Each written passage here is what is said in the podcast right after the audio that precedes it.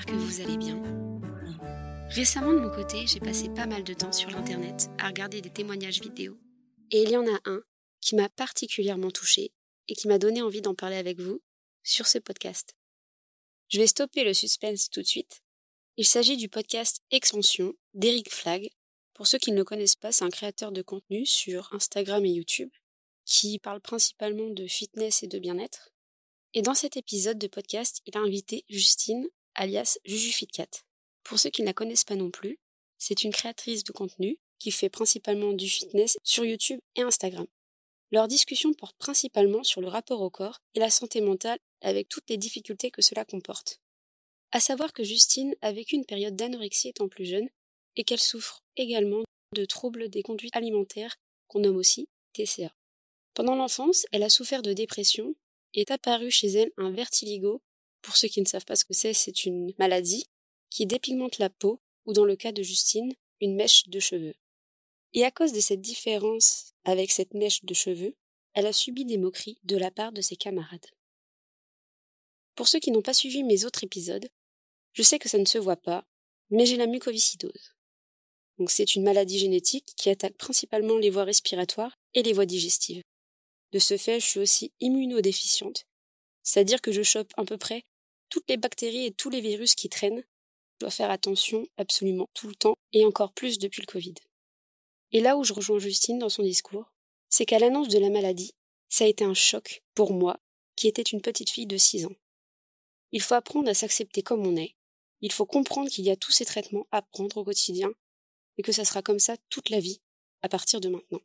Il n'y a pas de retour en arrière. Je savais que j'étais différente. On m'avait bien expliqué les risques, les consignes à respecter, les traitements à prendre, et pour moi tout était ok. Mais à l'école, j'ai vite compris que ce n'était pas ok.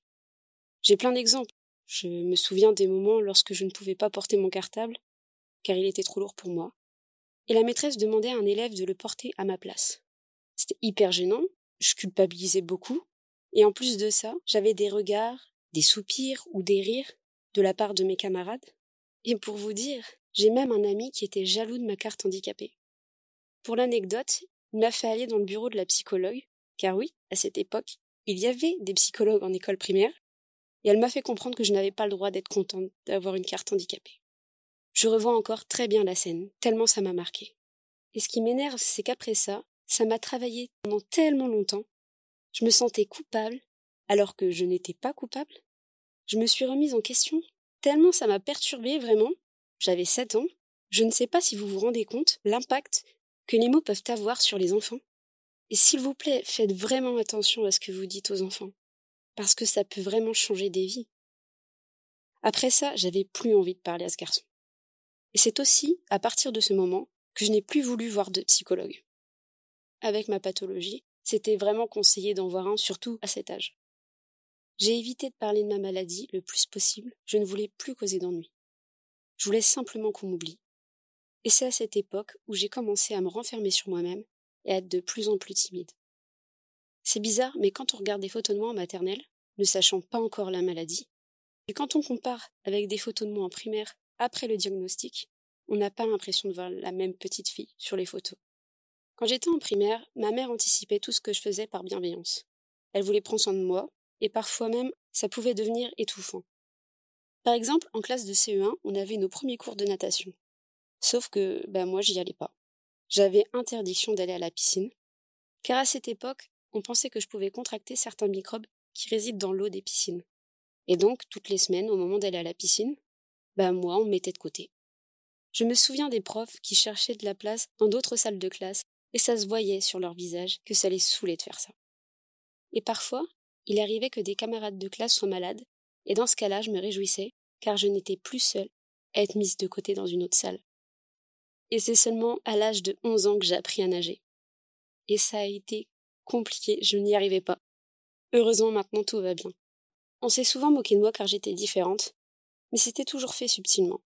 On utilisait certains mots plutôt que d'autres, ou tout simplement on me dévisageait.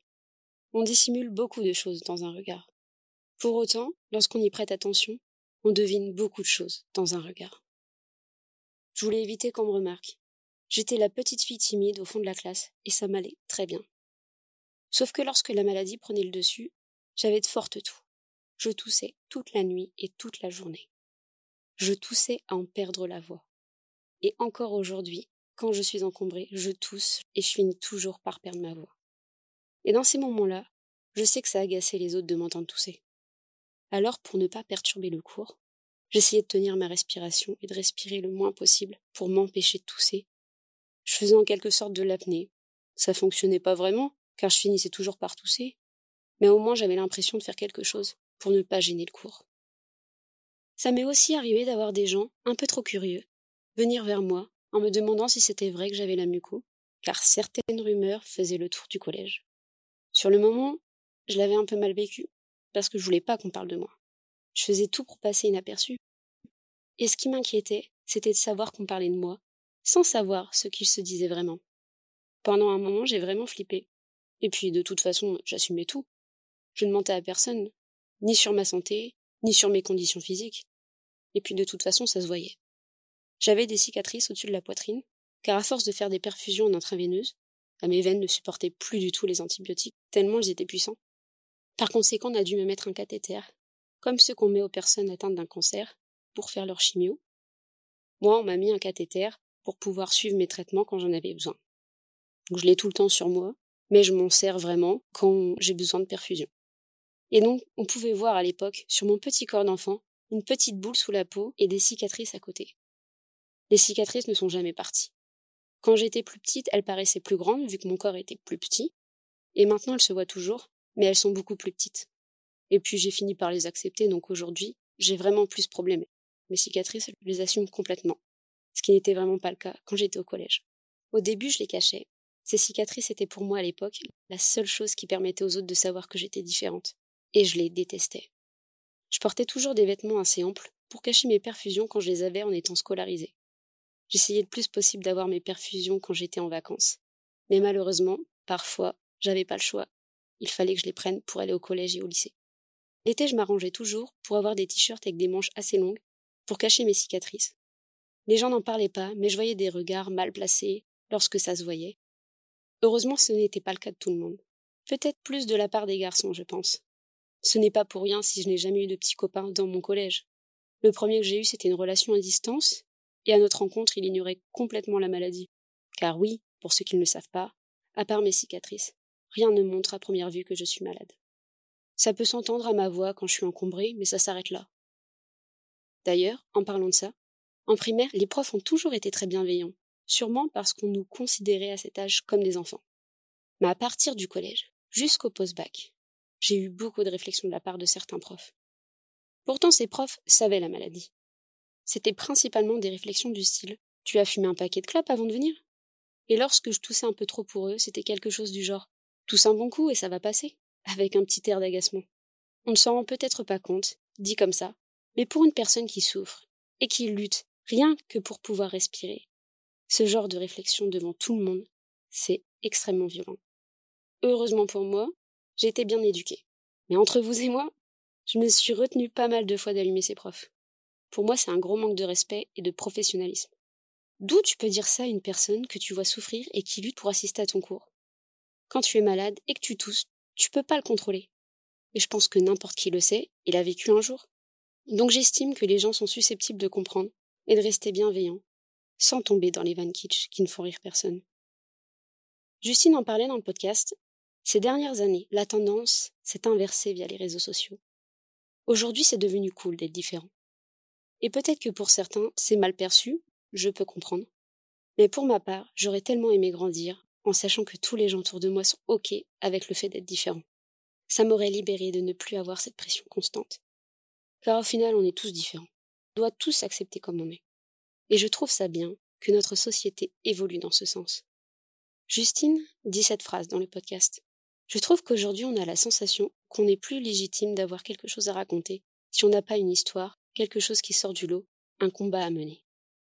Pendant longtemps, je n'osais pas en parler, par peur de ne pas être comprise.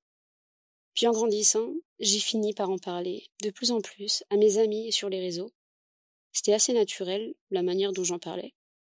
J'ai fini par comprendre que j'étais légitime de raconter mon quotidien, puisque d'autres le faisaient, alors pourquoi pas moi? Je voulais que les gens sachent ce que c'est mon quotidien, qu'ils voient l'envers du décor et tout ce que je n'ai jamais osé montrer. Mes allers-retours à l'hôpital et ma motivation, malgré tout, pour le sport. Dans ce que dit Justine, il a selon moi une part de vrai. Puisque les réseaux sociaux ont mis à la mode, entre guillemets, le fait différent et d'avoir un combat à mener. Il faut savoir que certains s'inventent des différences ou s'auto-sabotent pour avoir quelque chose à raconter. Il faut vraiment faire attention à ça parce que je trouve ça extrêmement dangereux. Maintenant, les gens sont prêts à tout pour faire parler d'eux. Et je trouve ça malsain, cette tendance à vouloir s'inventer des choses ou dramatiser des choses pour être entendu et faire des vues et avoir des likes, etc. Je trouve ça vraiment malsain. Et ça me rend triste car je sais que les personnes qui ont de gros combats, des grosses luttes à mener, ces personnes-là, elles n'ont pas le courage de parler et de partager leur expérience au monde. Ce sont ces personnes qui ont de belles choses à partager, qui ne le font pas, et ça, ça m'attriste beaucoup.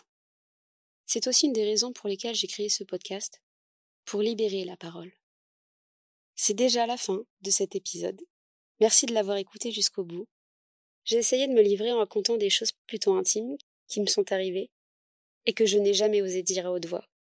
Je ne peux que vous encourager à faire de même. Si vous ressentez le besoin de parler, faites-le. Que ce soit des amis, un membre de votre famille ou à des professionnels, ne vous laissez pas guider par votre peur d'être légitime ou non. En parler, ça aide vraiment. En attendant, prenez soin de vous et de vos proches et on se dit à très vite pour un nouvel épisode. Bisous